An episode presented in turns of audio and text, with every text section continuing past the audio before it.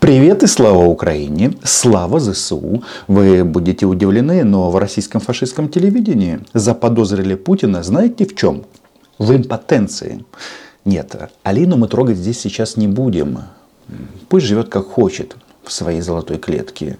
Речь идет о политической импотенции. Потому что вот еще немного, а будет полгода, как длится полномасштабное российское вторжение.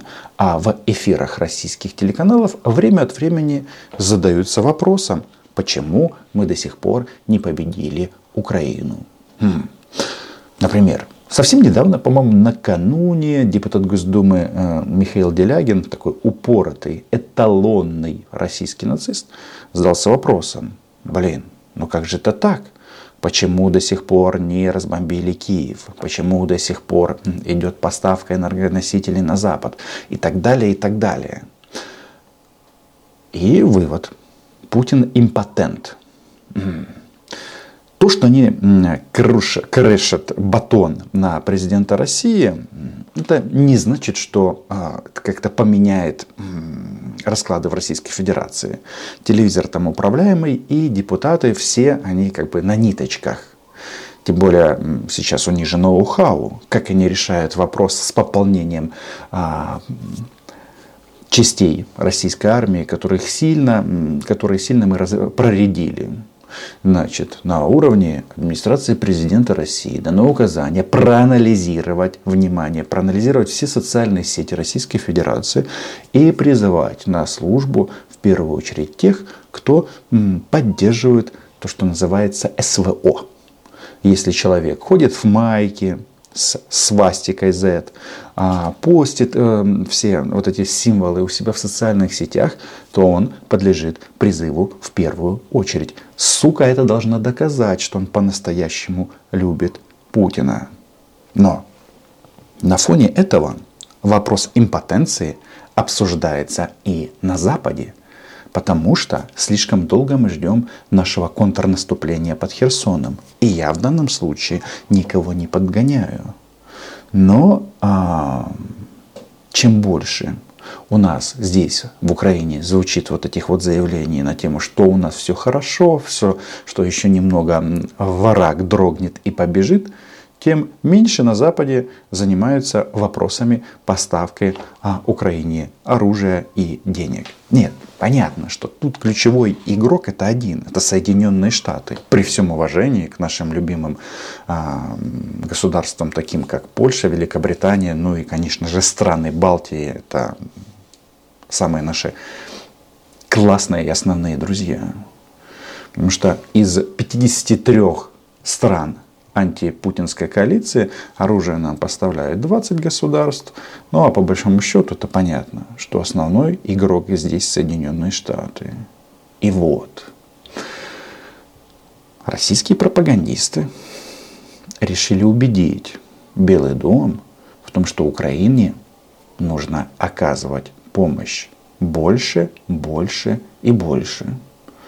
Будем считать это подготовкой к Дню независимости Украины. Литва, Латвия, Эстония, мы сейчас начнем вообще всех русских фигачить, визы не дадим, недвижимость отберем у тех, которые, значит, приехали. Мало этого, мы у себя на территории запретим говорить по-русски, Владимир Рудольфович Вечерний помет, он же Мудозвон, всячески подчеркивает, что на Украине это не закончится. Значит, сейчас в российских э, этих фашистских кабинетах обсуждается две темы.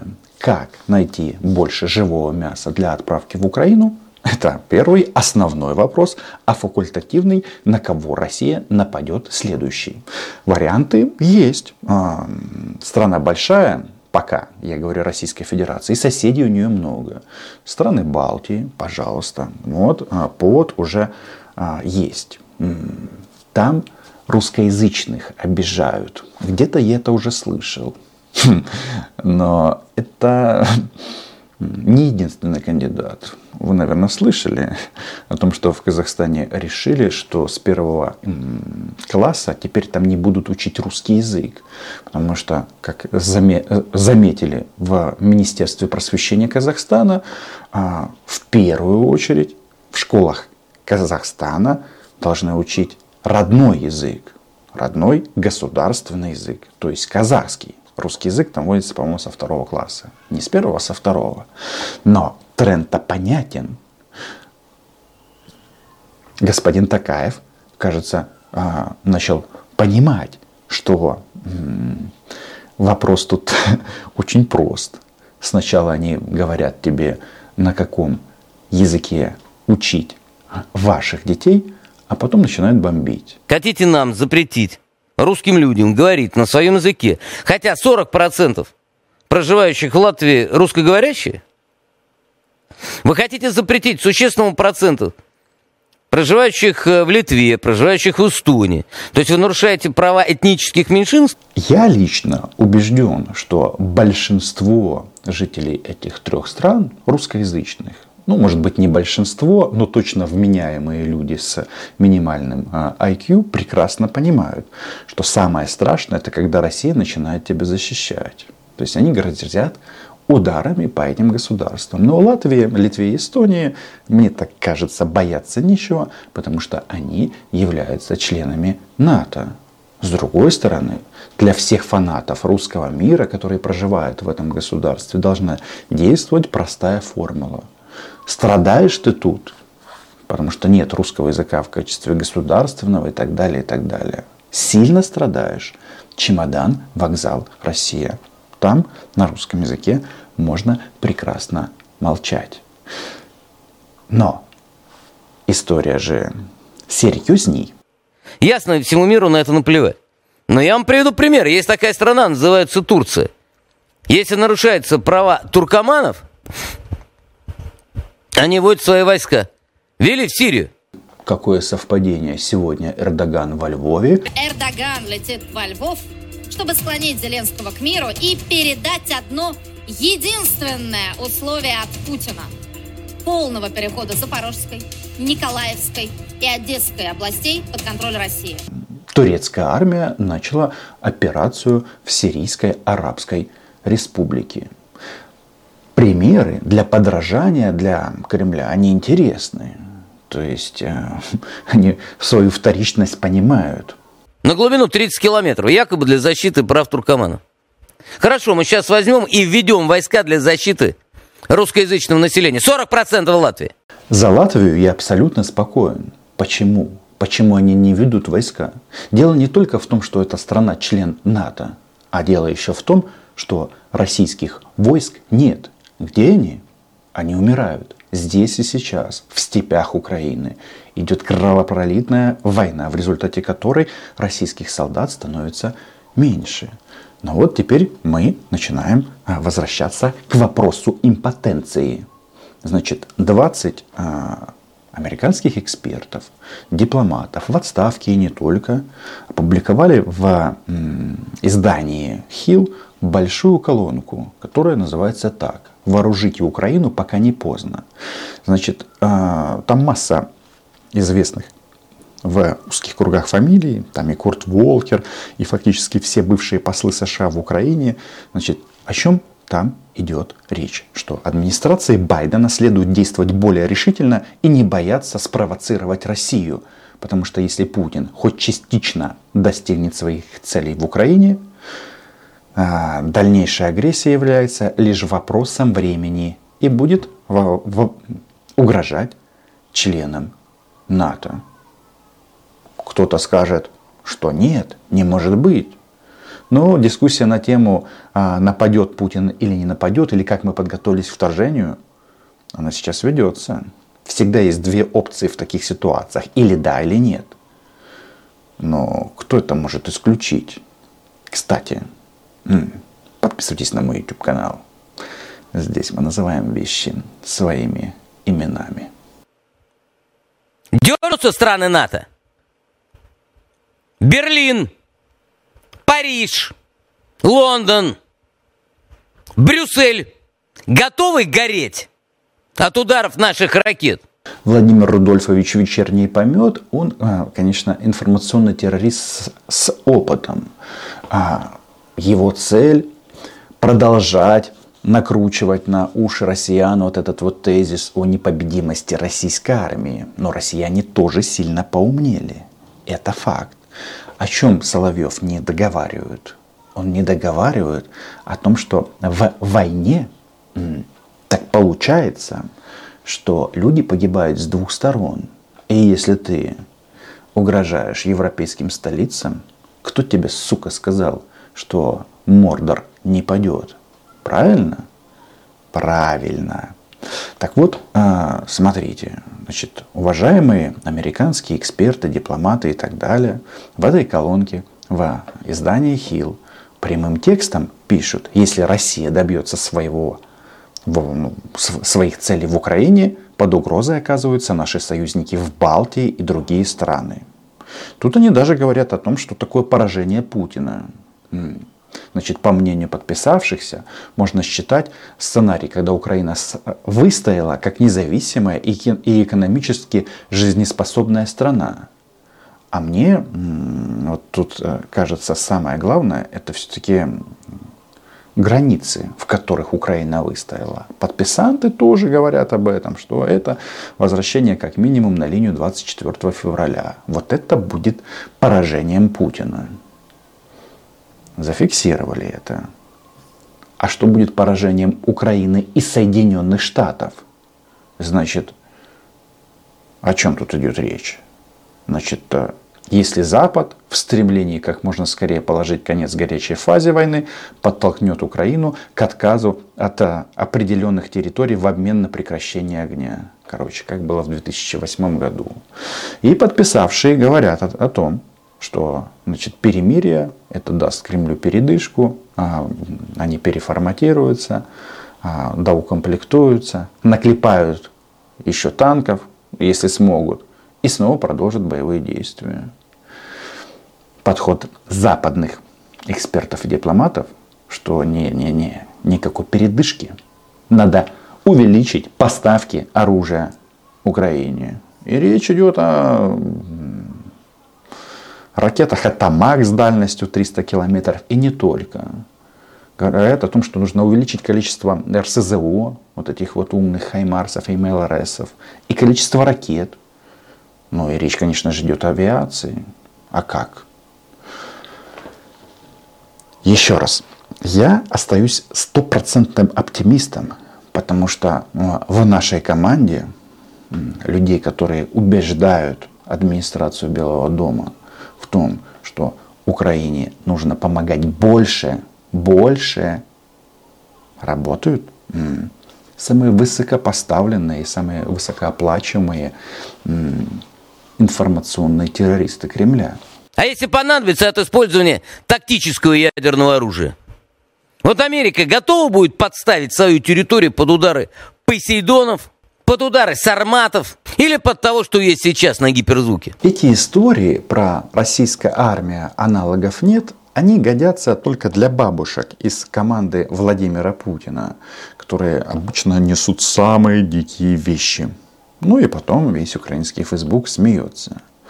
Однако мне хочется задаться вопросом, а почему? Ну почему Соловьев не говорит, что будет удар возмездия? Они говорят, здесь не первый раз, что готовы развязать ядерную войну, чтобы не унижали русскоязычных в странах Балтии. Но почему они думают, что будут умирать только американцы? Неужели вот этой вот опции, когда закончились черные пластиковые мешки для российских солдат, которые были подготовлены перед вторжением, недостаточно, чтобы понять, что все не так уж и просто. Тут представьте, да? Вот сидит американский президент и говорит, ради кого начинать ядерную войну? Ну хорошо, Дуда с радостью побежит, до свидания, Варшава. Остальные поедут или нет? При этом мы же не будем вот этот цирлих-манирлих устраивать, как ССО. Мы себя так вести не будем. Там уже, если НАТО пойдет, с НАТО уже другое оружие, другой подход. Нам их ни нахрен не жалко, они не наши люди. Опыт последних месяцев показал, что а, в отношении России очень важно добиться опции, чтобы нас перестали считать нашими. Потому что если тебя считают нашими, то что они делают? Заваливают ракетами. Ну, смотрим Харьков. Попали в общежитие, опять погибшие, опять раненые. То же самое в Николаеве. То есть, когда они тебя считают э, нашими, то фигачат в первую очередь. Но вот этот вот подход, да, мы покажем НАТО. Ну, сам факт расширения альянса на фоне военного вторжения в Украину говорит о том, что э, солдаты НАТО еще м, поводят по губам м, вечернего помета. Чем поводят, пишите м, ваши предлож... предположения в комментариях. У меня мысль есть. Нет, это не а, пластиковые карты Platinum западных банков. Вот я реально хочу понять, вот когда перед НАТО возникнет вопрос, они будут рассматривать, они готовы пойти на ядерную войну из-за идиотизма трибалтов, которые все вместе в одном лифте помещаются? Идиотизм или импотенция? Вообще-то Владимир Рудольфович «Вечерний помет», он тоже критикует Путина за слабость, за то, что вот он так не действует решительно.